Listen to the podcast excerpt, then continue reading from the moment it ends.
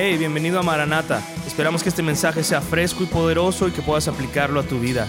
Gracias por escucharnos y disfrute el mensaje. Entonces estoy muy contento de estar aquí. Continuamos con nuestra serie verso a verso a través del libro de Ruth.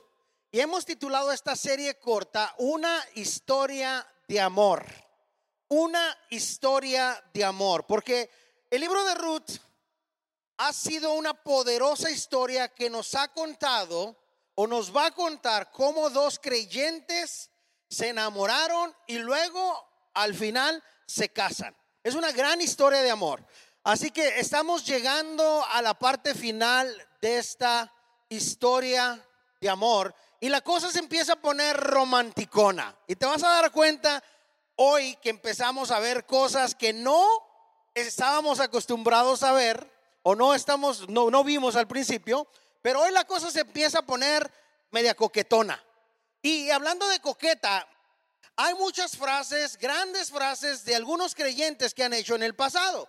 He escuchado algunas frases coquetas de algunos chicos solteros que han estado tratando de usar esas frases aquí mismo en la iglesia. Así que pongan atención, chicas solteras, por si algún no chico soltero te dice por ahí estas frases, pues a lo mejor te está queriendo dar a entender algo, ¿sale?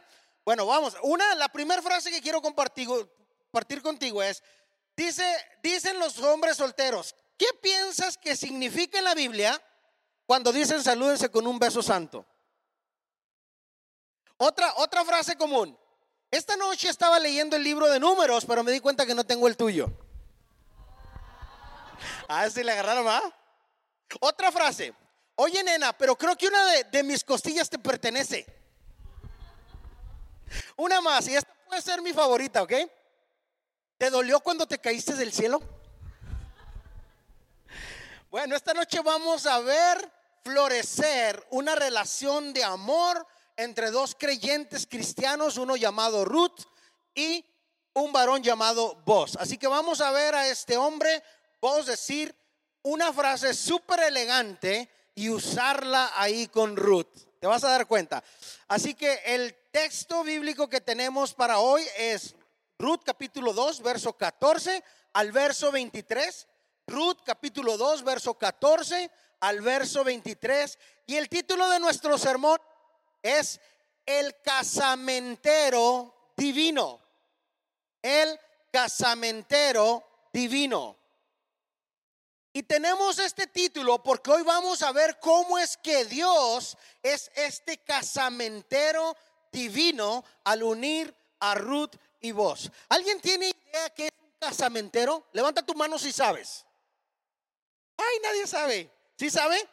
A ver, díganos, hermana. Exacto. Es como un cupido. Es alguien que está machando, es alguien que está uniendo, es alguien que está diciendo, ah, Ana me gusta para alguien más.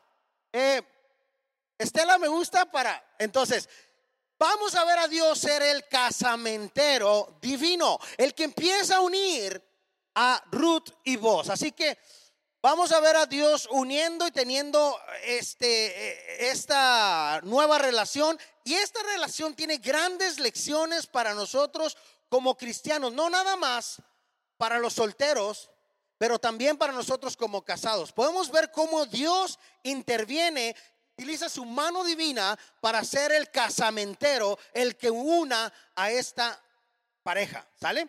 Entonces, por favor, abre tu Biblia conmigo, Ruth capítulo 2. Ruth capítulo 2 y vamos a leer los versos 14 al verso 16. Verso 14 al verso 16. Y dice, y vos le dijo a la hora de comer, ven aquí y come del pan y moja tu bocado en, el vinagre. Y ella se sentó junto a los segadores y él le dio del potaje y comió hasta que se sació y le, le sobró. Luego le dijo, perdón, luego se levantó para espigar y vos mandó a sus criados diciendo que recoja también espigas entre las gavillas y no la avergoncéis. Y dejaréis también caer para ella algo de los manojos y lo dejaréis para que lo recoja y no la reprendáis. Oremos. Dios, gracias por tu palabra. Señor, gracias porque nos permites venir a escuchar. esta gran historia de amor, Dios, donde tú fuiste el casamentero divino, donde tú fuiste el que los unió, donde tú los guiaste para que hoy podamos estar estudiando la vida de ellos y poder aprender, Señor. Habla nuestro corazón. Y te pido, Dios, que por favor traigas bendición en medio de todo lo que estamos haciendo. En el nombre de Jesús. Amén. Nuestra historia tiene lugar en un campo de trigo, o sea, en un campo de trabajo. ¿Cuántos de ustedes han trabajado en el campo? ¿Alguien? ¿Han trabajado en la papa, en el tomate, en el chícharo, en el pepino? Bueno, yo trabajé en todas esas que te acabo de mencionar por cuatro años. Entonces sí sé lo que es trabajar en el campo. Bueno, nuestra historia comienza en este lugar, en este campo de trigo, en un fil. ¿Puede florecer un romance en un campo de trigo? ¿Qué crees? Claro que sí. No, si para los romances somos re buenos. Entonces, la, historia de hoy son dos héroes eh, eh, adultos, solteros, uno llamado Vos y una joven llamada Ruth. Ahora, ten en cuenta que Ruth en este momento es una mujer soltera de mediana edad, como de unos 30 a 35 años. O sea que estaba en la plena edad de la juventud, así como Miguelito. ¿Eh? ¿Qué? ¿No creen que tengo 30, 35 años? Sí, estoy medio corrido, corrido sin aceite, pero sí tengo 35 años. No, no es cierto. Tengo más años de esos. Entonces, bueno, tenía 30, 35 años. Ruth, acuérdate que se había casado antes. Era pobre, pero amaba al Dios de Israel. ¿Sí? Y, nuestro otro personaje principal, este hombre soltero, era un hombre piadoso, un hombre llamado Vos, era un hombre que, que no estaba casado, pero atención varones, en Vos vemos un gran ejemplo para todos los hombres solteros y casados. Él era un gran trabajador, él era un gran siervo de Dios que amaba a Dios sobre todas las cosas. Y obviamente como él amaba a Dios sobre todas las cosas, él también fue un siervo, fue generoso y fue un gran trabajador. Entonces, obviamente, para las mujeres solteras, pues este hermano vos, que tenía lana, que era trabajador, que era este, un gran siervo, pues ahí estaba disponible. Y pues Ruth también tenía ojos para ver, no era tonta, también podía ver. Y nos damos cuenta cómo es que Dios hace florecer esa relación entre ellos. Así que durante las próximas semanas vamos a ver a Ruth y vos conocerse, enamorarse y eventualmente llegar al altar en una boda.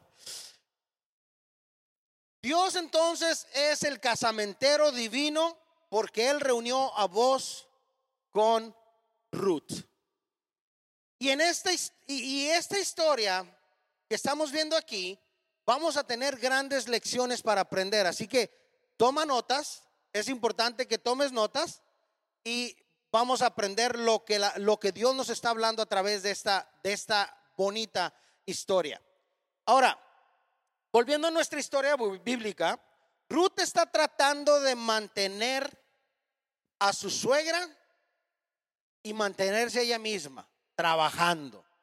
Esto es importante. Ruth estaba trabajando en el campo cuando un creyente llamado vos la guacha, la ve. Dice, pues esta chica, ¿qué onda? ¿Qué hace aquí? Entonces, si recuerdas anteriormente al principio del capítulo 2, vimos que por primera vez Ruth y vos tienen un encuentro. Y se, se, se, encuentra la historia que estamos hablando el día de hoy en ese mismo encuentro, o sea, ese mismo día. Siguen ahí. Están todavía Ruth trabajando ahí en el campo. Y, entonces este vos está más y más interesado en esta chica viuda. Está más y más sabiendo qué onda con esta mujer moabita que está en mi campo. Y finalmente, aquí en el, cuarto, en el, en el, en el versículo 14, vos hace su primera movida. ¿Te diste cuenta cuál fue su primera movida? Vamos a leer. Fíjate, vos no dijiste esto, ¿eh? ¿Qué fue lo que no dijo vos? Que no vienes y te mudas conmigo a mi casa y podemos vivir en unión libre? Eso no fue lo que dijo vos. Tampoco le dijo, oye chica, ¿por qué no vamos y nos vamos ahí al oscurito y nos damos unos besitos para ver si somos compatibles? Esto no fue lo que dijo vos. Sin embargo, este hombre soltero vos, inocente, invitó a la chica a desayunar. Y le invitó a desayunar no sola, la invitó a desayunar con sus amigos. ¿Te diste cuenta? Hizo una cita grupal. O sea, como para disimular la cosa, ¿no? Vamos a invitar a Ruth también. O sea, nos vamos a reunir con mis amigos, los, los, los obreros, pero Ruth, ¿por qué no vienes tú también? Entonces ahí vos es inteligente y está haciendo su primera movida. Ahora, no solo invita a Ruth a comer, sino que también le regaló la comida. ¿Sabes lo que esto significa, solteros? ¿Sabes lo que significa? Esto significa que vos pagó la comida de su chica. Entonces, chicas solteras, si te invitan a salir y el hombre quiere, eh, te avienta la bronca y te dice, oye, pues no vas a pagar. Ajá, papacito, pues tú me estás invitando. Hombres solteros no sean descarados. Si tú invitas a la chica, paga por tu comida, por la comida de ella. No dejes que la chica saque su dinero. He visto esto muchas veces. La chica saca su dinero, empieza a pagar y el hombre se hace como que, ay, ay, ya pagaste. Lo he visto. Gracias a Dios, gracias a Dios, yo nunca fui así. Te lo digo. Ahí está mi esposa, ahí está mi esposa, te lo puedo decir. Pero sí he visto tanto baquetón que dice, ah, pues que pague ella, pues no es mi esposa. He escuchado esa frase, pues no es mi esposa, pero ¿quieres que sea tu esposa? Ahora, vamos a ver las palabras específicas que vos le dice a Ruth aquí en el versículo 14. Así que leamos este versículo. Vamos a leer, comenzando el verso 14. Vos le dijo, a la hora de comer, ven aquí y come del pan y moja tu bocado en el vinagre. Esto fue lo que vos le dijo. Estas eran palabras muy sexys en ese día. Escúchame. Esta es la primera frase que utilizó un creyente para coquetear con, con una creyente en la Biblia. Quiero que leas una vez más esta frase que, que, vos está diciendo. Imagínate lo que le está diciendo. Entonces vos está diciendo aquí, hey, ven y come del pan y moja de tu bocado en el vinagre. Fíjate, fíjate, estaba coqueteándole. Ninguna señorita puede rechazar esa invitación tan amable de vos. Oyes, entonces, imagínate, imagínate a este voz diciéndole, a mi hija, ¿por qué no comes de mi plato? Ándale. Agarra pan y mojalo aquí en el vinagre. Y ay, perdón, discúlpame, ¿en serio? O sea, me estás pidiendo que yo coma de tu plato, o sea, no lo puedo creer. Obviamente, obviamente el chico, pues está guapetón. O sea, Digo, quiero creer porque si no está guapo, por lo menos tiene dinero. Entonces, digo, pues sí, ¿no? O sea, el, chico, entonces, imagínate, imagínate hombre soltero, ¿eh? Ahí te voy un ejemplo. ¿Cómo puedes aplicar ese, ese sistema o esa frase aquí en la iglesia? Imagínate que ves a una chica soltera en la mesa de comunión y le dices, oye, chica, ¿por qué no vienes aquí y comes de la galleta y mojas tu galleta en mi vinito? Bueno, no es vino, ah, en mi jugo. O sea, de esa manera, y lo puedes hacer, ¿eh? Porque es bíblico. Aquí lo está haciendo vos. Entonces, si vienes aquí y le dices, ay, hola, hola, hola, ay, pues vamos, vente, vamos a tomar la comunión. ¿Por qué no mojas tu, tu galletita en mi copita? Pero digo, mejor llévala a otro lugar, ¿verdad? Si lo haces aquí en la iglesia, pues ok, está bien. Dices tú, vos lo hizo, ok, vos lo hizo, pues. Sí, está bien. Pero lo que estoy diciendo es que Si te vas a aventar, soltero, soltera, pues hazlo aquí en la iglesia, no lo hagas en otro lado. ¿Sí? Aquí en la iglesia, pues Dios puede traerte este, la persona que tú estás buscando. Y es bíblico. ¿Por qué? Porque Dios es el que hace las parejas. Él es el casamentero divino. No somos nosotros. Yo no me voy a poner a unir parejas. ¿Por qué? Porque entonces ya sería mi mano cochina tratando de arreglar algo. Pero Dios se encarga de arreglar de ser el casamentero. ¿Sí están conmigo? Ahora, vamos a ponernos serios aquí por un momento. Vamos a, ver tres cosas que vos está haciendo aquí. Tres cosas. Número uno, vos, es, vos le está mostrando amabilidad a esta mujer llamada Ruth. Una mujer que era hermana en el Señor. Y número dos, vos está siendo generoso y le está brindando comida gratis a esta mujer Ruth. Una mujer que no tenía mucho. Número tres, lo que está haciendo aquí, Paul le está mostrando interés a Ruth. Está, pues la verdad ya está coqueteando con ella. Porque ya la está dejando entrar a su espacio personal. Y cuando ya entras al espacio personal, ya no, ya no estás en la, en la, en la friend zone, ¿le llaman? ¿Le llaman friend zone? En la zona de amigos. Ay, sí, gritó Estela, cálmese. Ah, bueno. Ah, ¿quién fue? ¿Fuiste tu hija? Ah, excelente. ¿Quién que sabe, verdad? Esos términos me los vine a aprender yo aquí en Mazatlán, yo ni los conocía. Pero bueno, ya, ya dejó de ser ese, esa, esa área de amigos y ya se convirtió en algo más íntimo. Entonces, Ruth, perdón, vos le estaba mostrando un poco de interés a esta chica. Entonces, vos le arroja esta frase coqueta a Ruth. Ahora, ¿tú crees que funcionó esta frase? ¿Qué piensas? ¿Crees que funcionó? Ah, sí, porque ya, ¿qué les dije yo?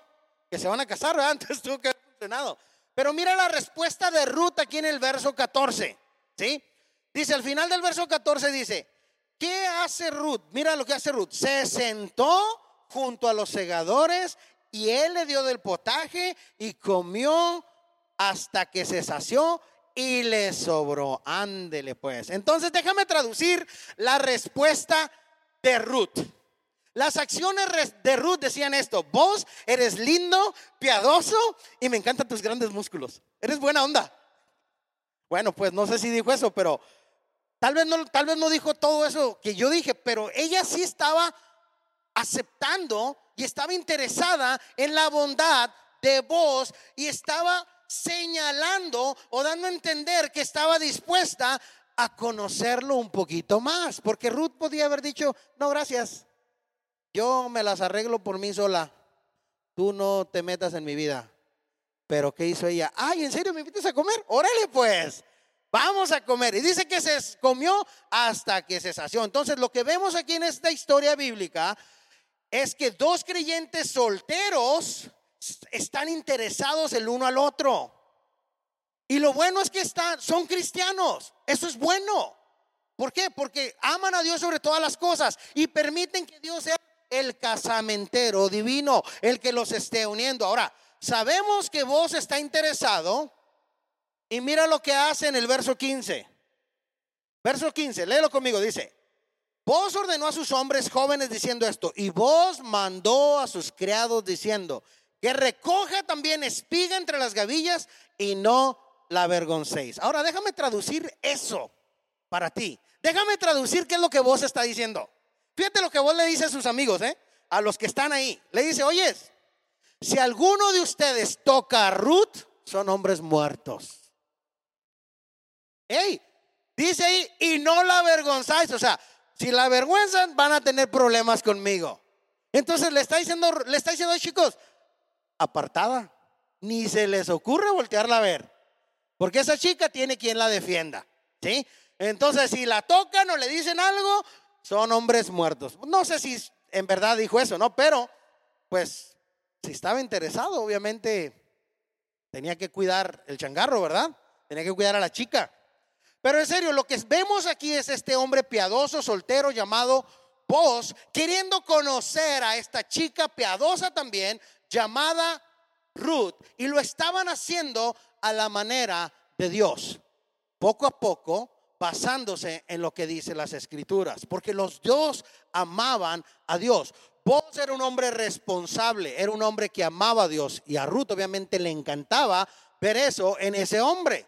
Y, Ruth era una mujer recatada que se daba a respetar, que amaba a Dios y obviamente a vos le encantaba eso. Y Dios empezó a hacer esa unión. Ahora, quiero decirte que no hay nada malo en ser un soltero cristiano. Hay solteros aquí en nuestra iglesia y hay veces que te molestan o te presionan por ser soltero. ¿Sí? Yo me acuerdo cuando yo era joven, por ah, qué gachos son, qué malos. Qué malos y apenas fue ayer. Yo me acuerdo cuando era cuando era soltero, cuando yo tenía 27 años y no estaba casado, me decían, ¿y tú para cuándo? ¿Y cuándo vas a salir? Eran las frases y yo les decía, pues yo no estoy interesado ahorita en eso. Obviamente siempre uno está interesado, ¿no? Pero a la manera de Dios, uno espera. A ver, cuando Dios traiga a la mujer, ah, excelente. Ahora, algo que tú le puedes decir a la gente que está presionándote, le puedes decir esto, esto es para los solteros. Tú puedes decirle, hey, acuérdate que Jesús también era soltero. Entonces quítate la presión. Deja que ellos se sientan así como, oh, sí es cierto, ¿ah? Jesús era soltero.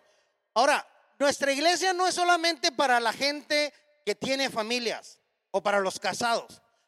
nuestra iglesia es para todos, solteros, jóvenes, este, niños, ancianos, casados, divorciados, viudos.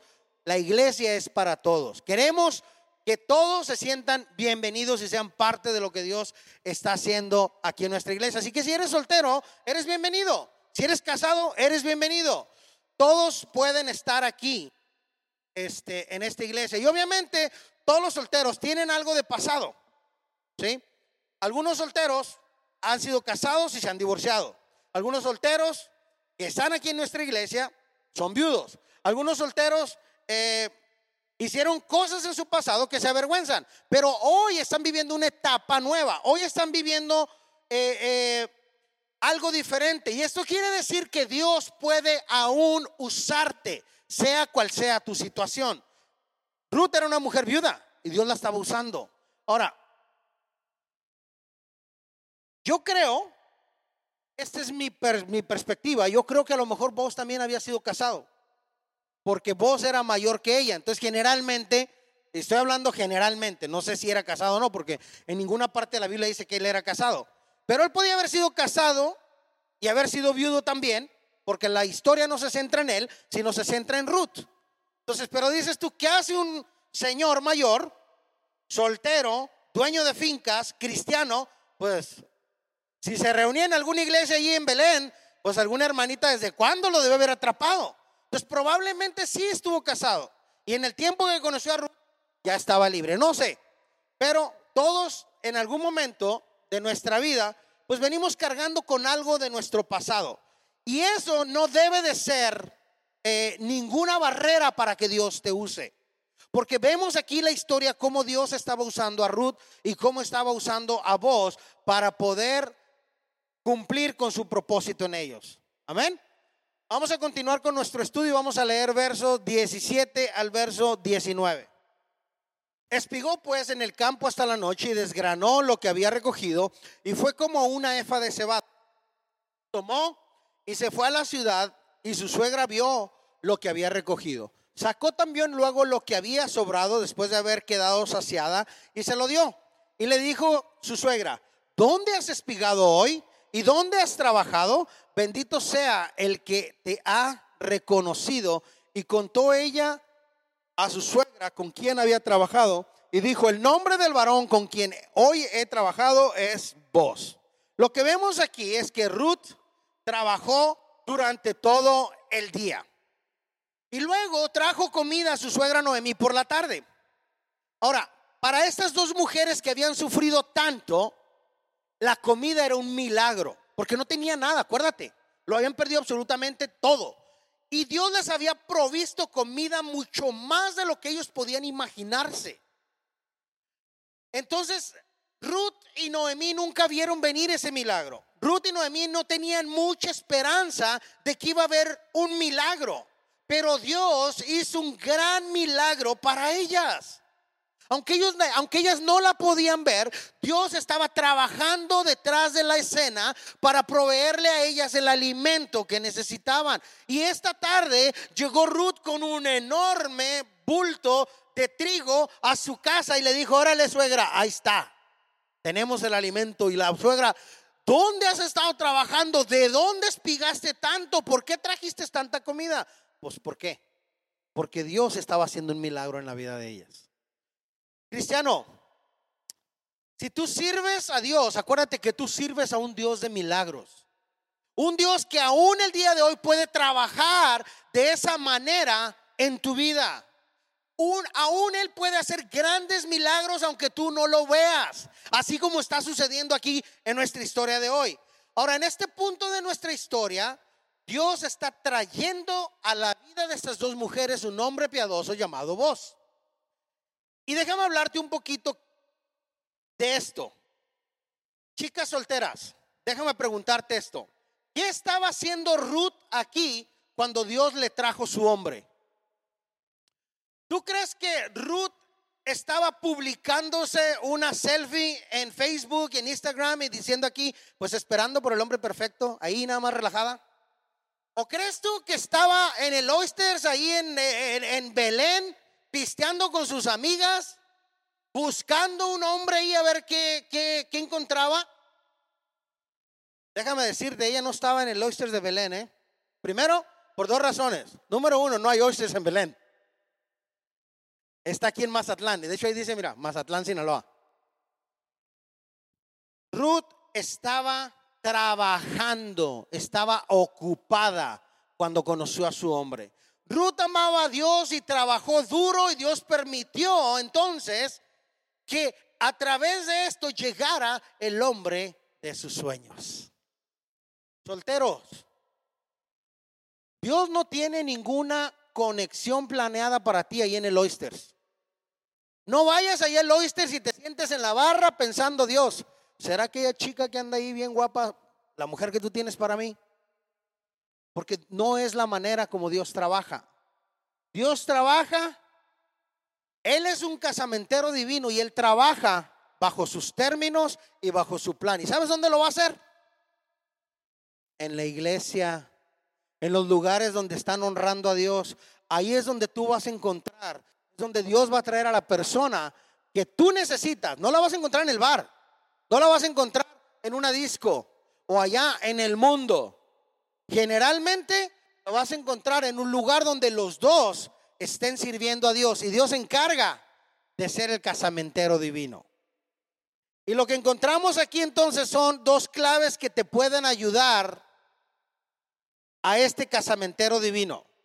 Dos claves para ti solteros que te pueden ayudar a darle una segunda oportunidad al amor y a dejar que Dios trabaje en tu vida. Número uno, ama a Dios sobre todas las cosas.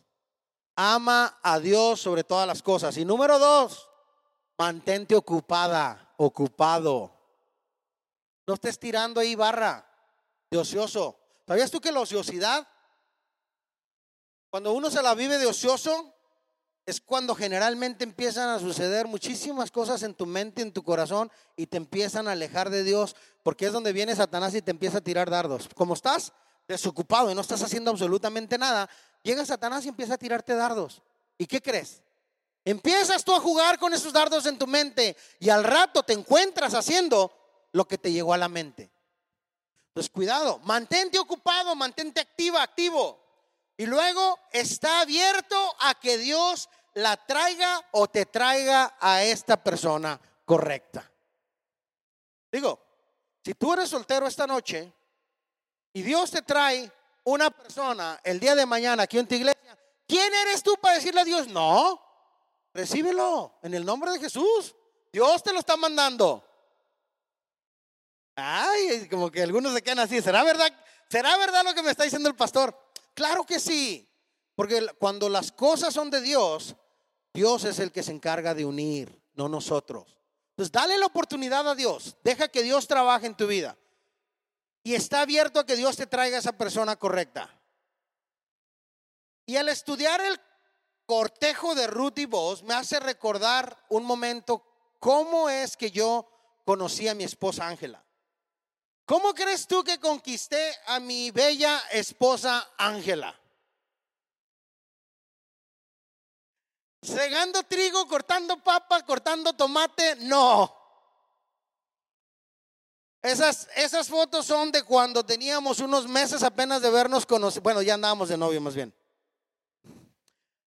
¿Tú crees que, cómo, crees tú que yo conquisté a mi esposa? ¿Crees tú que la conquisté por mis bellos músculos? No, ¿verdad? No, qué gacha. gacha pero sincera. no, no fue por los músculos. Pero déjame decir, ah, por los lentes, sí, tal vez. Déjame decirte entonces cómo conocí a mi esposo, a mi esposa. Primero nos conocimos en un alcance de la iglesia, no en un bar sentados. No estábamos sentados en una disco o en el Papa Envira ahí en Rosarito o en Tijuana o en Ensenada en el Jusón a ver qué levantábamos. No, estábamos en la iglesia cuando nos conocimos. Luego Ángel y yo nos conocimos mientras, ah, mientras ambos servíamos a la iglesia local. Ella iba a otra iglesia, yo iba a otra iglesia. El mismo pastor, pero dos iglesias diferentes. Y déjame entonces contarte cómo inició esta historia de amor para nosotros. Ah. Bueno, Ángela y yo tenemos amigos en común. Y yo sin conocer a Ángela.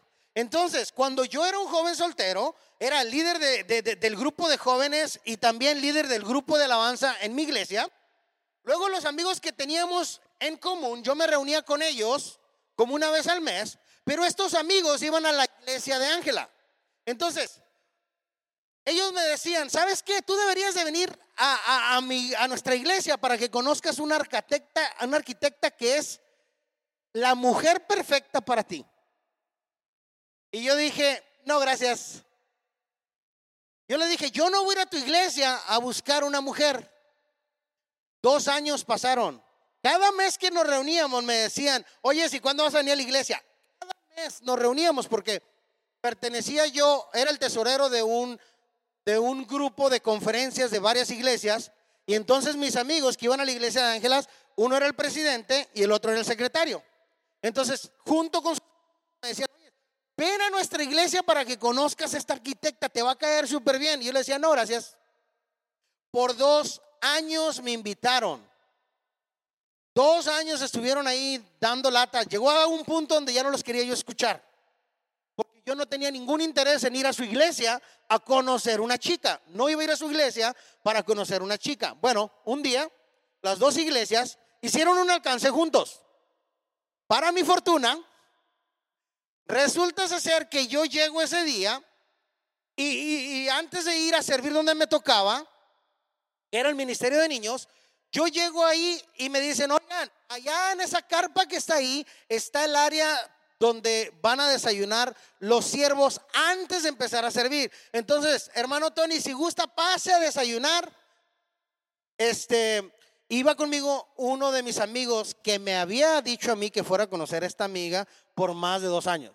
Entonces, fuimos los dos juntos a desayunar ahí y estaban dos muchachas jóvenes, guapas, muy guapas las dos, y nos atendieron y me dieron un sándwich y unas papas.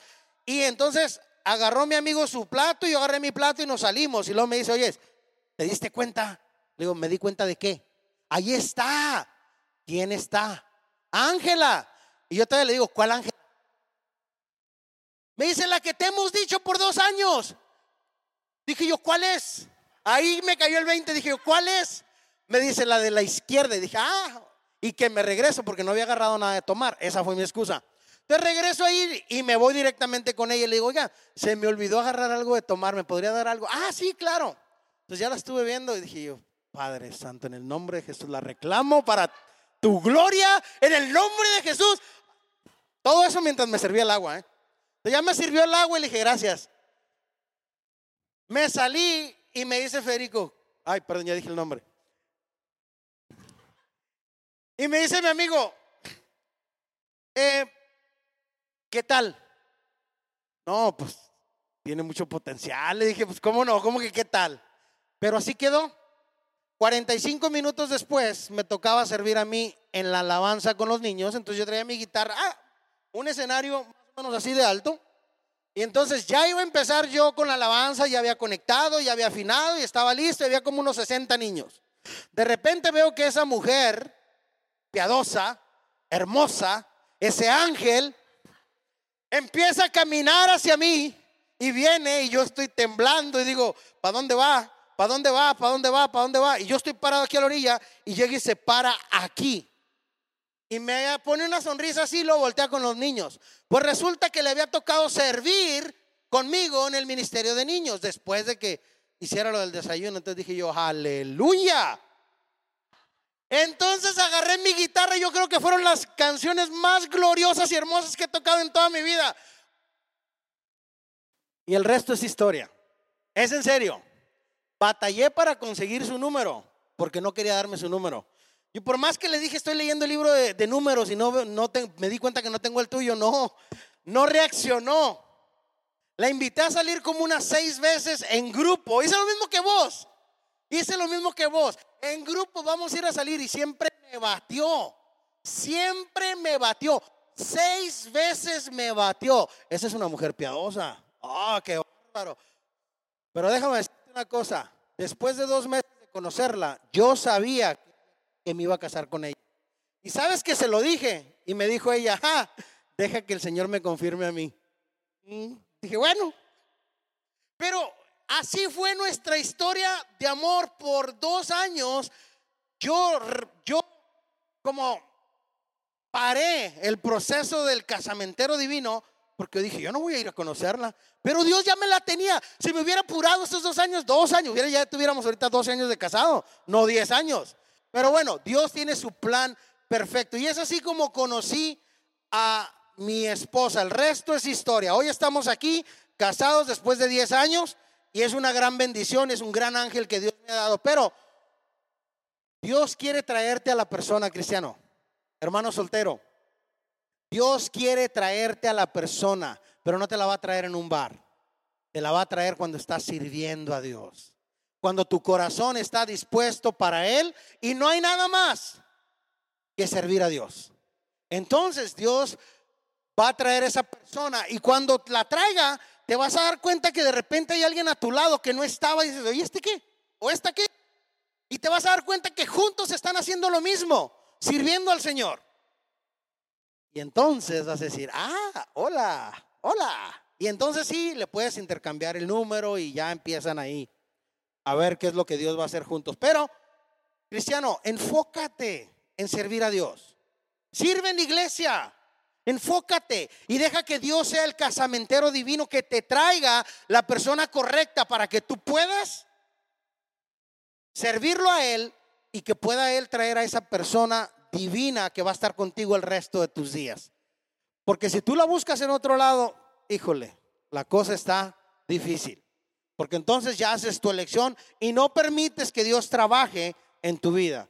Deja entonces que el casamentero divino te junte como lo hizo con Ruth y vos. Ahora, algo más que me encanta de este cortejo que tenía Ruth y vos. Y esta es una pregunta. ¿Tú crees que Dios puede dar segundas oportunidades? Claro que sí. Nuestro Dios es un Dios de segundas oportunidades. Lo que vemos aquí es que Ruth había sido casada, había sido viuda. Dios le estaba trayendo nuevamente un varón. Un varón piadoso que amaba, que lo amaba a él y que obviamente para los dos era exactamente lo que Dios quería para ellos. Y esto es una segunda oportunidad. No se te olvide que, como dije hace rato, cada uno de nosotros, y estoy hablando de los solteros que han sido divorciados, casados, viudos, etcétera, etcétera, no están eh, eh, alejados de que Dios los pueda usar. Dios puede usarte y quiere usarte. No permitas que Satanás o la misma gente te diga a ti, ah, es que tú ya tienes hijos. Híjole, tú ya no te puedes casar con ese hermano soltero. La semana pasada compartí algo así, una historia de un amigo mío, que tenía tres hijos y él era pastor. Y la mamá y los amigos querían que se casara con alguien que no tuviera hijos y que nunca hubiera sido casada. Yo me voy a casar con ella porque yo sé que Dios me está llevando con ella. Se casaron, y tuvieron dos hijos más, una gran historia. Pero solamente Dios puede hacer ese tipo de cosas. No limites lo que Dios puede hacer en tu vida porque Él nos da segundas oportunidades. No importa lo que haya pasado, no importa los errores que hayas cometido, Dios siempre está dispuesto y es capaz de darnos una segunda oportunidad. Entonces, volviendo a nuestra historia, Ruth llega a su casa con esta gran carga de grano y esto obviamente sorprende a Noemí. Y mira lo que le dice Noemí en el verso 19. Vamos a leerlo una vez más. Al inicio del verso 19 y le dice, y le dijo su suegra, ¿dónde has espigado hoy y dónde has trabajado? Bendito sea el que te ha reconocido. ¿Qué está haciendo Noemí aquí? Está pronunciando una bendición. Está dando una bendición. Y vamos a ver que más adelante lo vuelve a hacer. Manda otra bendición sobre vos. Pero déjame preguntarte, ¿crees tú que vos fue bendecido? Vos fue bendecido por Dios, por la bendición de Noemí, pero también porque Dios tenía su mano protectora y proveedora en la vida de, de, vos. Una de las mejores cosas que podemos hacer, cristianos, es bendecir a la gente que está a tu alrededor. Porque cuando tú bendices a la gente que está a tu alrededor, quitas el enfoque de tu necesidad. Quitas el enfoque de pensar, yo quiero, yo necesito, yo... Eh, algo tiene que suceder para mí. Y, y Noemí lo que está haciendo aquí es diciendo, bendito aquel que te recogió y que te dio espiga o que te dio alimento. Entonces podemos bendecir a la gente. Quita los ojos de ti y bendice a la gente que está a tu alrededor. Y Dios te va a bendecir a ti también. Terminamos nuestro estudio esta tarde y vamos a leer juntos del verso 20 al verso 23. Dice así, dijo Noemí a su nuera, sea el bendito de Jehová, pues no ha rehusado a los vivos la benevolencia que tuvo con los que han muerto Después le dijo Noemí, nuestro pariente es aquel, uno de los que puede redimirnos. Y Ruth la moabita dijo, además de esto me ha dicho, júntate con mis criadas hasta que hayan acabado toda la siega. Y Noemí respondió a Ruth su nuera, mejor es, hija mía, que salgas con sus criadas y que no te encuentren en otro campo. Estuvo pues junto con las criadas de voz espigando hasta que se acabó la siega de la cebada y la del trigo y vivía con su suegra.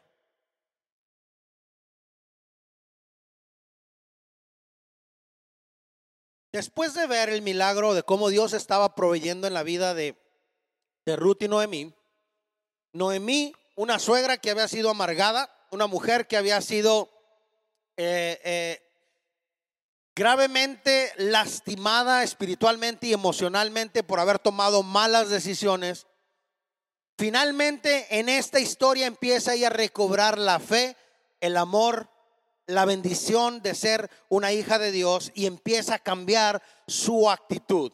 La fe de Noemí en Dios comenzó a crecer cuando vio la poderosa mano del casamentero divino trabajando detrás de escena. Entonces cuando Noemí escuchó que vos había sido amable con Ruth, ella le dijo algo muy importante a Ruth aquí en el verso 20, así que vamos a leerlo una vez más. Verso 20, y dijo Noemí a su nuera, sea el bendito de Jehová, pues no ha rehusado a los vivos la benevolencia que tuvo para con los que han muerto. Después le dijo a Noemí, y esto es lo que es importante, nuestro pariente es aquel varón, hablando de vos, y uno de los que pueden redimirnos. Al llamar a vos uno de los parientes, Noemí traía a colación el importante principio bíblico para ellos de redentor. Y aquí está hablando del pariente redentor del cual la Biblia menciona en Levítico capítulo 25. Y este pariente redentor tenía cuatro responsabilidades y están aquí en tus pantallas. Un pariente redentor debería, número uno, proveer un heredero para un hermano que ha muerto. Es decir, tenía que casarse con la chica, embarazarla y que tuviera hijos para que pudiera existir el heredero. El redentor número dos debe de redimir la tierra que un pariente pobre había vendido fuera de la familia. ¿Te recuerdas que cuando Elimelech y su esposa Noemí salieron de Israel para Moab, se deshicieron de todo, vendieron sus tierras, vendieron todo y se fueron a Moab porque no había comida en Belén. Si te acuerdas de la historia, capítulo 1 de Ruth, bueno, redimir la tierra de un pariente pobre que había vendido fuera de la familia. O sea, vos podía volver a comprar todas esas propiedades que le habían pertenecido a Elimelech porque eran de la familia. Tenía el derecho de hacerlo. Número tres, redimir a un pariente que hubiera sido vendido en esclavitud. Si algún pariente eh, eh, que habían vendido en esclavitud, él podía ir con el dueño y decirle, oye, te lo quiero comprar, porque es mi pariente. Y número cuatro, tenía el derecho de vengar el asesinato de un pariente. Entonces, estas eran las responsabilidades. Ahora, si uno de los redentores parientes de Noemí estaba dispuesto a ayudarlas, entonces lo que, este redentor estaría haciendo es restaurar esa familia lastimada, esa familia dolida, esa, esa familia que lo había perdido todo.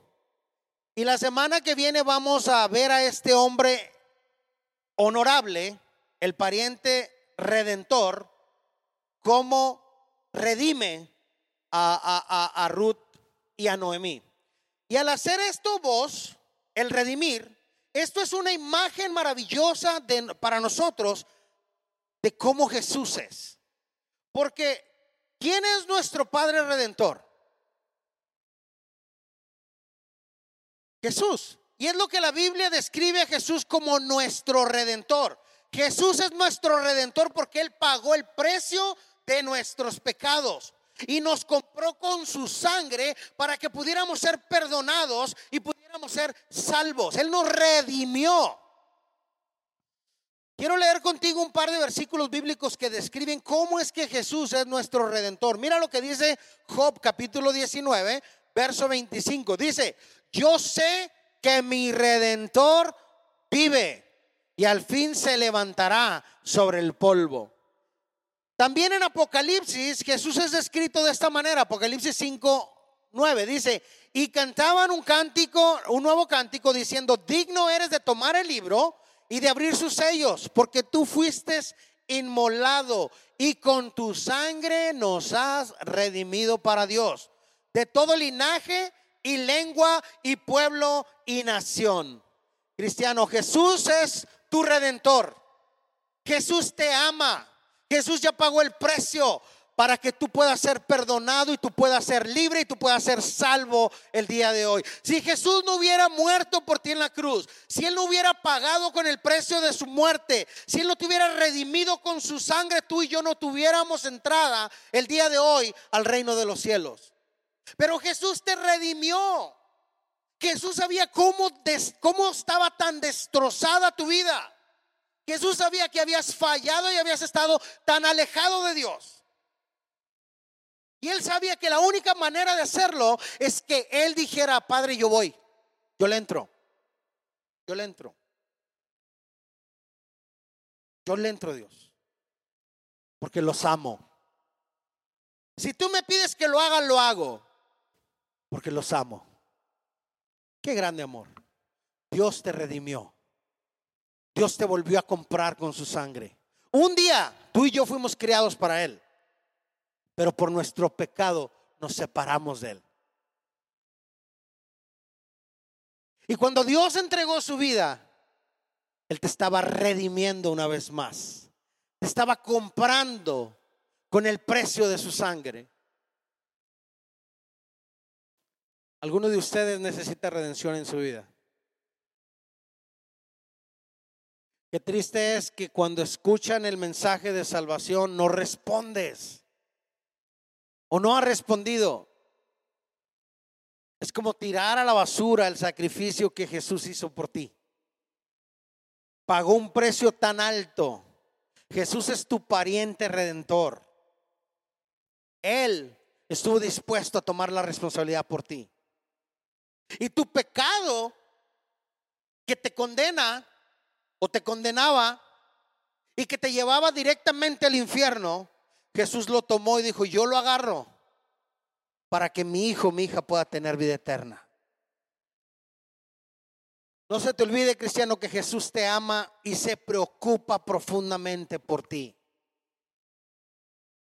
Y para demostrarte su amor, Él pagó el precio máximo por ti. ¿No es increíble eso? O sea, estamos hablando de un hombre que hace más de dos mil años murió en Israel. Hoy, en el 2019, estamos en México. No sé cuántas miles y miles de millas alejadas de donde sucedió.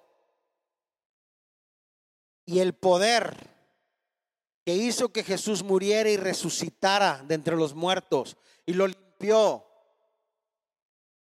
lo hizo libre de pecado, te hizo a ti libre para que pudieras tener vida eterna, es el mismo poder que opera hoy aquí.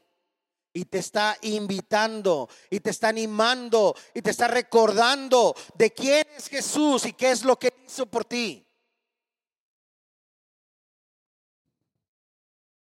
No se te olvide, cristiano, el sacrificio de Jesús fue un precio muy alto.